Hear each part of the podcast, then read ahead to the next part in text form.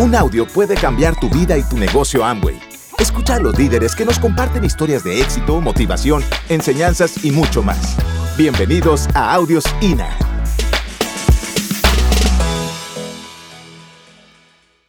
Yo creo que esta experiencia la hemos vivido todos dentro del negocio. ¿Alguien ha tenido alguna persona en su grupo que nosotros le veíamos un potencial enorme, que le empezamos a invertir tiempo, que la conectamos al programa educativo, que la persona era educable, que comenzó inmediatamente a hacer todo lo que se le aconsejaba hacer y que de repente se le presenta un obstáculo gigante. La sacaron de su casa. No había pagado la renta. En México le decimos la lanzaron. Aquí yo no sé cómo se defina. La echaron lanzada. O sea, para que quede bien clarito. Yo tuve una persona así. Iba encarreradísima. Esa persona sabía que tenía el problema de que debía un año de renta, que estaba en tribunales y que ya nada más era tiempo de que decidieran y que ella definitivamente tenía que desalojar el departamento donde vivía. Porque, pues porque no había pagado. Entonces, cuando recibió el negocio, se aferró al negocio como quien agarra un clavo ardiente, ¿sí? Y hizo todo. Ella confiaba porque yo lo había hecho todo y lo había hecho rápido. Y yo tenía la misma necesidad que ella. Digo, no me iban a echar lanzada, pero este, debía las tarjetas y mi mamá podía perder su casa. ¿Sí? Entonces, eh, ella dijo, lo que me digas, lo que me digas. Se queda sin casa y eso fue suficiente para que se fuera para abajo. ¿Te fijas? ¿Qué faltó ahí? Renta, dinero, no. ¿Qué faltó ahí? Decisión, o algo más fuerte todavía, carácter. Faltó carácter, ¿sí? ¿Por qué una persona no tiene carácter? Precisamente porque ha evadido ese tipo de problemas. ¿Me siguen?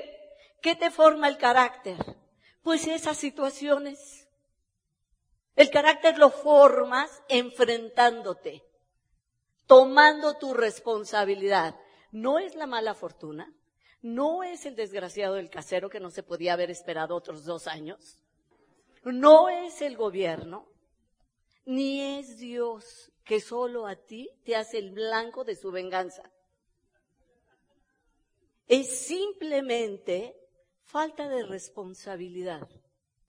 Si una persona tiene carácter y responsabilidad, te aseguro que al primer mes de renta que no puede pagar, entiende el lenguaje de la vida y entiende hacia dónde se dirige. ¿Me van siguiendo? Pero la mayor parte de nosotros no hacemos eso. ¿Y por qué no lo hacemos? Porque tendemos a esperar. ¿Qué es lo que esperamos? Que algo suceda. Yo sé que ninguno de ustedes hace eso, pero sí conocen a alguien que lo haga. ¿Sí? Que tienden a esperar. A mí la palabra esperanza no me gusta, nunca me ha gustado. ¿Sabes por qué? Porque viene de esperar. ¿Y qué haces cuando tú esperas? Cualquier cosa menos tomar acción. ¿Están de acuerdo?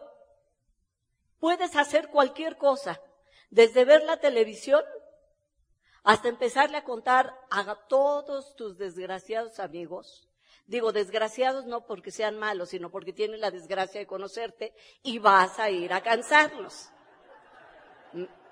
¿Me siguen? Entonces vas a, le, le cuentas tus desgracias a tus desfavorecidos amigos. Eso es lo que hace la esperanza. Y la gente espera. Un país es menos evolucionado o más evolucionado en función de su grado de acción. ¿Y sabes cuál es el problema con este negocio? Que la mayor parte de las personas, como nos eh, auspician con todo y equipaje, la mayor parte de las personas llegamos con esas creencias, con esos paradigmas. Y nos ponemos a esperar. Creemos que el diamante es cuestión de espera y resistencia. ¿Me siguen? Y aunque sí tiene un poco de ambas cosas, no es la, la espina dorsal del negocio no es la estructura que va a sostener tu negocio. Antes bien, lo que verdaderamente estructura tu negocio no es esa costumbre de esperar, de postergar. Nosotros lo que tenemos eh, eh, en todo caso que hacer es estructurar qué esperamos del negocio. La mayor parte de las personas no sabe qué espera del negocio. Tiene una idea, una idea material. Y cuando le hablan del sueño, confunde el sueño con imaginación. Yo le quiero pedir una disculpa a todas las personas y a todos los diamantes y al autor de un libro que fue el que lo sacó, que empezó a decir que el sueño baja al corazón. No baja al corazón. Digo, tampoco baja las rodillas, simplemente el sueño no baja. El sueño sube. El sueño verdadero, y de eso les quiero hablar un poco, de la naturaleza del verdadero sueño. Y van a entender por qué es tan difícil que las personas tengamos un sueño claro. ¿Por qué es tan difícil que podamos definir nuestro propio sueño? Porque la naturaleza del sueño es emocional. La semilla del sueño simple y sencillamente está puesta ahí para que los seres humanos nos esforcemos y descubramos al conseguir nuestro sueño que somos seres únicos, increíbles, poderosos. ¿Me van siguiendo? Que no somos gente mediocre, que no somos gusanos que alguien puede pisar, que no somos lo que nosotros creemos que somos y que generalmente tenemos un concepto muy pequeño de nosotros mismos. Somos criaturas increíbles ¿Y quién se encarga de sacar lo mejor de nosotros? Por un lado está el sueño, pero por otro lado está el ego.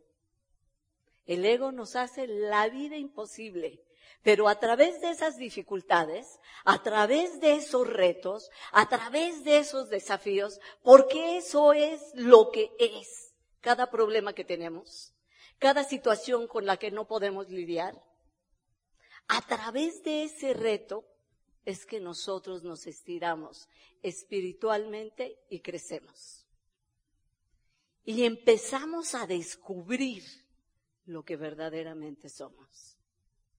Y esa es la razón de que tú cuando llegas al 9%, que parece que no es nada cuando te traen a una convención y ves reconocimientos gigantes, pero que para ti fue todo porque tú sabes el trabajo que te costó, sobre todo creer que lo podías hacer. Y cuando tú llegas al 9%, descubres que puedes. Y esa es una sensación que nadie te puede robar. Es una realización pequeñita, pero ya probaste el sabor del triunfo. Y el sabor del triunfo probablemente alguien lo haga por lo que piensan los demás. Pero cuando lo pruebas y lo haces por ti, o mejor aún, lo haces por las personas que amas. O mejor aún, lo haces por desconocidos que ni siquiera amas y que ni siquiera conoces y que estás ahorita auspiciando, pero que tú empiezas a conocer y descubres que son personas que tienen sueños, que es gente buena que tiene una familia y que tiene la misma identidad que tienes tú, la identidad de un soñador. Cuando nosotros logramos sentir eso, aunque sea con una calificación pequeña, en ese momento empieza nuestra escala de evolución. Ya no vas a ser el mismo. Y a mí por eso me sorprende y me declaro enamorada del alma humana. Porque veo que es grandiosa, que es extraordinaria, que nunca se va a dar por vencida, solo necesita algo que la inspire y algo que la enseñe. O alguien que la inspire y alguien que la enseñe. Sus dos maestros, el sueño y el ego.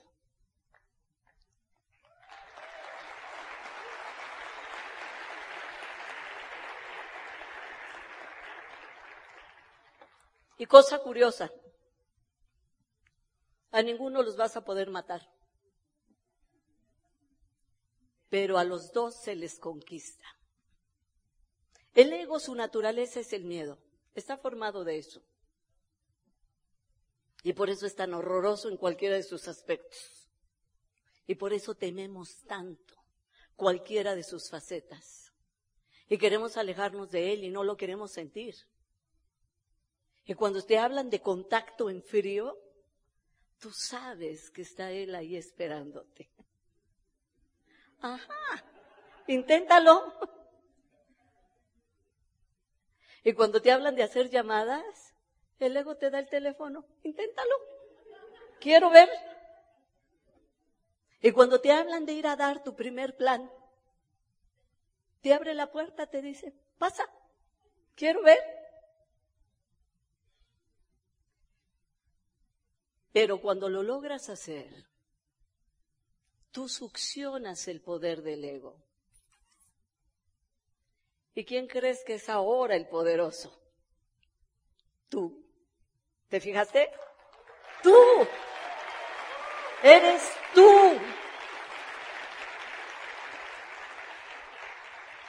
Y solo se necesita de un poco de carácter. Por eso al nuevo al que no sabe nadar, hay que echarlo sin pensar. ¡Fum! Ahí se me escapó. Directo a la alberca. Y tiene dos. O se muere o sobrevive. Pero si sobrevive, tienes un constructor allí. Entonces, sin piedad, sin piedad. Con el primero que no debes de tener piedad es contigo mismo y después con los demás. Eso parece malévolo, no lo es. Por el contrario. Eso implica mucho respeto y mucha consideración al otro. ¿Quién ha matado? Bicho no es malo, ¿verdad? Aquí. Ya no, en Puerto Rico es palabra mayor. ¿Quién ha matado un insecto? Para que nos entendamos en todas las Américas. Todos. Pero yo tengo una forma de matarlos. Rápido. Nadie se pone a agarrar un insecto y le quita una patita y luego le quita la otra patita. Se necesita estar mal para hacer eso. ¿Sí? ¿Cómo lo hacemos? Rápido. Y yo todavía le deseo mejor evolución. Así calmo mi conciencia.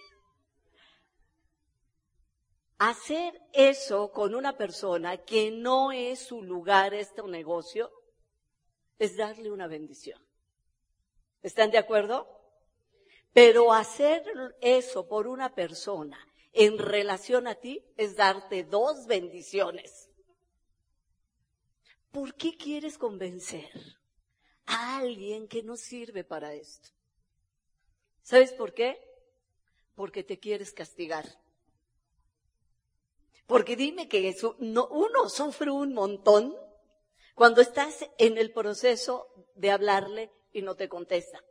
Y de repente te haces el aparecido. Casualmente pasaba por tu casa.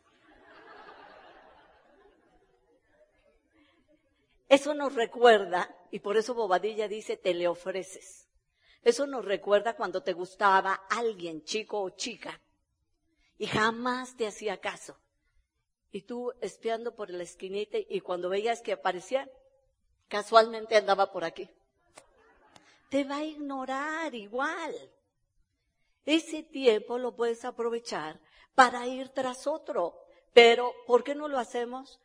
Porque también el ego nos extiende una trampa maravillosa que se llama la ley del menor esfuerzo. ¿Algún adicto a ella? Todos los seres humanos buscamos hacer el menor esfuerzo. Y buscamos atajos.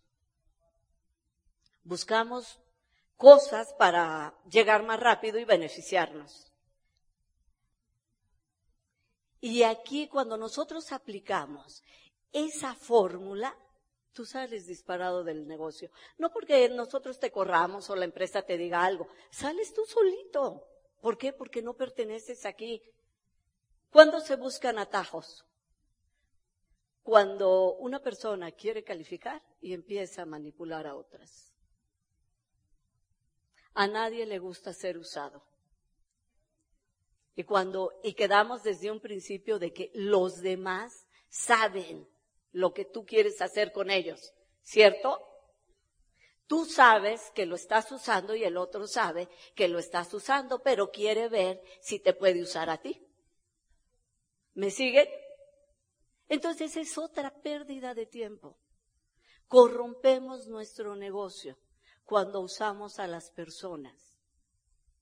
Corrompemos nuestro negocio cuando tenemos miedo, cuando no queremos esforzarnos, cuando no queremos tener obstáculos.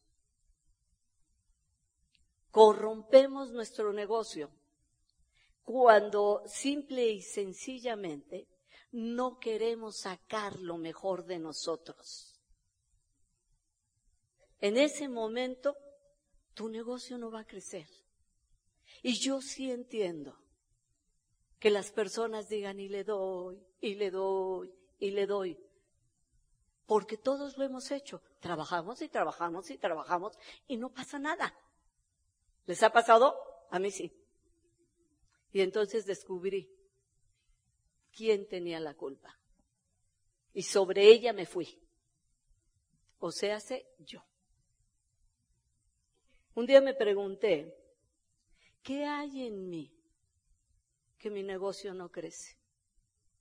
Y nunca hubiera hecho la pregunta. Empezaron a venir y a venir y a venir todas las razones. Y casi todas tenían grandes dosis de egoísmo. Yo estaba pensando en mí, en mi calificación, en brillar en el escenario, en ser la más rápida, en deslumbrar a los demás, en que todo mundo dijera, nadie tan grande como Consuelo Hernández. ¿Me siguen? No era mala idea, ustedes tienen que aceptar que no era mala idea, ¿no es cierto? Pero una persona que piensa así, empieza a esclavizarse a situaciones que le van a impedir crecer. Por ejemplo, si solo pienso en mi calificación, ¿qué voy a tener? Afán de que tú, tú y tú hagan lo más rápido posible lo que tienen que hacer y que yo ya tan sabiamente les dije que tienen que hacer. ¿Me siguen? Dos. Me empiezo a volver jefe, no troné el dedo por casualidad cuando va de por medio el interés personal para calificar, ya no eres amigo. Ahora eres jefe. ¿Me van siguiendo? ¿Van encontrando, alguno no me levante la mano, nada más su conciencia y ustedes? ¿Van encontrando alguna razón? ¿Por qué es que no he crecido? Este negocio es de amigos o al menos así fue pensado por los fundadores. Rich DeVos tiene todo un libro donde habla de atmósfera. Y la atmósfera no la hacen jefes y empleados, ¿sí? Por más que hablen de equipo, mientras el uno sea el dueño del negocio y el otro los subordinados, allí no hay equipo. El equipo, la familia y la buena atmósfera la hacen los amigos. ¿Y a quién consideras tú tu amigo? Puede ser que tú consideres amigo con el que te vas de farra, pero más bien consideramos amigo al que nos da la mano y nos da cariño, lealtad y sobre todo ayuda. Al que nos acepta como somos, pero siempre está dispuesto a aportar para que seamos mejores. ¿Definirían ustedes así a un amigo? Eso es en lo que todos nosotros nos tendríamos que convertir en relación a todo nuestro grupo. No es fácil, Solamente tenemos que tragarnos el ego. No es fácil. El ego te va a decir, ¿y por qué lo tengo que ayudar yo? Si a mí nadie me ayudó. Y además ni de mi familia es. ¿Me van siguiendo? Y ayudar no significa, no nos tenemos que ir al otro extremo, no significa hacerle el trabajo, porque también confundimos eso. Es que yo te voy a ayudar. Y entonces nosotros tomamos toda la responsabilidad y empezamos a ser los únicos hacedores del grupo. Ayudarlo es enseñarle con el ejemplo y después darle espacio para que crezca por sí mismo. Yo he estudiado a los diamantes más grandes del mundo y he encontrado ese común denominador. Todos enseñan con el ejemplo y después hacen espacio para que él salga lo mejor, saque lo mejor de él, pero al mismo tiempo se haga responsable de su negocio. ¿Me van siguiendo? ¿Cuándo no te hace, cuando matas a una persona? Cuando le restas esfuerzo. Y no solamente me refiero al negocio, con nuestros hijos también lo hacemos. Cuando nosotros los solapamos y le quitamos la responsabilidad y les quitamos trabajo y les damos para que no pasen lo que nosotros pasamos, y no nos damos cuenta que si nosotros somos lo que somos, fue porque pasamos lo que nosotros le queremos evitar al otro. ¿Me siguen? El diamante está como diamante porque la pagó completa. Y luego no quiere que sus daules, no sea que se me vaya a desanimar. Digo, pues si se desanima, búscate otro. Ese es el problema, que ya no quiero buscar. Entonces, si yo le impido que él crezca, estoy impidiendo que él tenga carácter. Tengo que darle espacio. ¿Y por qué tienes que hacer el negocio tú? Porque es tuyo de ti. ¿Me siguen? Yo mi negocio lo hice y lo sigo haciendo, pero un nuevo frontal tiene que hacer su negocio porque es de él. Pero fíjate cómo cambia la ecuación si yo cambio la intención. Y finalmente la intención es todo lo que cuenta en el universo. No hay nada más importante que la intención, ni siquiera la acción. Y les voy a poner un ejemplo que todo el mundo conocemos, y es en esta dimensión, no en esferas más elevadas. Si una persona daña a otra físicamente y le llegara a costar la vida, ¿qué eh, toma la ley para eh, aminorar? O sea, para hacerle justicia. La intención. Alevosía, premeditación y ventaja. Y si están esas tres agravantes, te aplican el rigor de la ley a cómo va el universo es igual. Premeditación, alevosía y ventaja. ¿Cuál es tu intención en relación a tus downlines? ¿Cuál es tu intención en relación a tu negocio?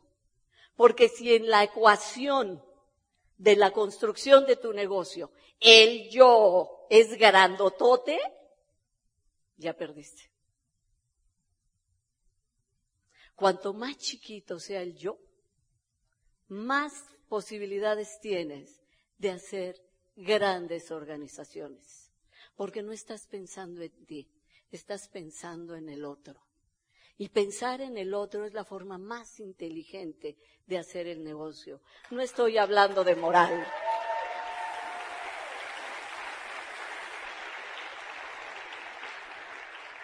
No estoy hablando de moral, la moral no me interesa. ¿Sí? Estoy hablando de inteligencia. Y en, en última instancia estoy hablando de física cuántica. La intención, la atención y la acción son determinantes para tener éxito en cualquier cosa que nos propongamos. ¿Cuál es tu intención en este negocio? No importa si solo quieres el dinero, es válido tener dinero. Yo amo el dinero y deseo más dinero. Y no me da ningún problema eso. ¿Por qué? Porque para ganarlo se necesita una intención y mi intención es recta. ¿Me sigues? Y si mi intención con el otro es recta, limpia, honesta, ¿cuál es el problema de que me llegue dinero? Simplemente estoy recogiendo el resultado de lo que yo hice. Pero si mi intención es abusiva, manipuladora y sobre todo egoísta, solo lo quiero para mí, entonces esto es como un boomerang, se va a regresar. La intención tiñe, le da color a tu acción. La segunda cosa sería la atención, en qué enfocas. Les dije, lo de menos es el sueño, la forma de tu sueño sale sobrando. A mí no me importa si lo que tú quieres es sentarte a contar todos los días tus billetes o ponerlos en una causa humanitaria. Eso es indistinto. Es en qué enfocas. Si tú enfocas en el anhelo de tu corazón, tu intención siempre va a ser limpia. Enfoque esa atención y la atención es el mayor poder que tiene la mente. La atención nace en la mente porque es su propia naturaleza. Entonces tú unes intención, nacido del corazón, anhelo profundo, eso que te dieron, porque te lo dio Dios igual que se lo dio a todos los seres humanos. O no le llames Dios, llámale universo, vida, o sea, es igual. ¿Sí? Todos poseemos una semilla de un anhelo. Y ahí nace mi intención. Y si mi intención es correcta, esa semilla va a crecer. Y si mi atención la pongo en ese anhelo, esa semilla va a dar frutos. Pero aunque eso suena muy bonito, nada va a suceder si no le ponemos acción. Ese es el tributo de esta dimensión. Hay que moverse. Hay que poner acción para secundar lo que yo anhelo, lo que yo veo y con lo que me nutro diario. Y entonces, todo lo demás, todo lo demás es crecimiento, por dentro y por fuera. Nos vemos mañana.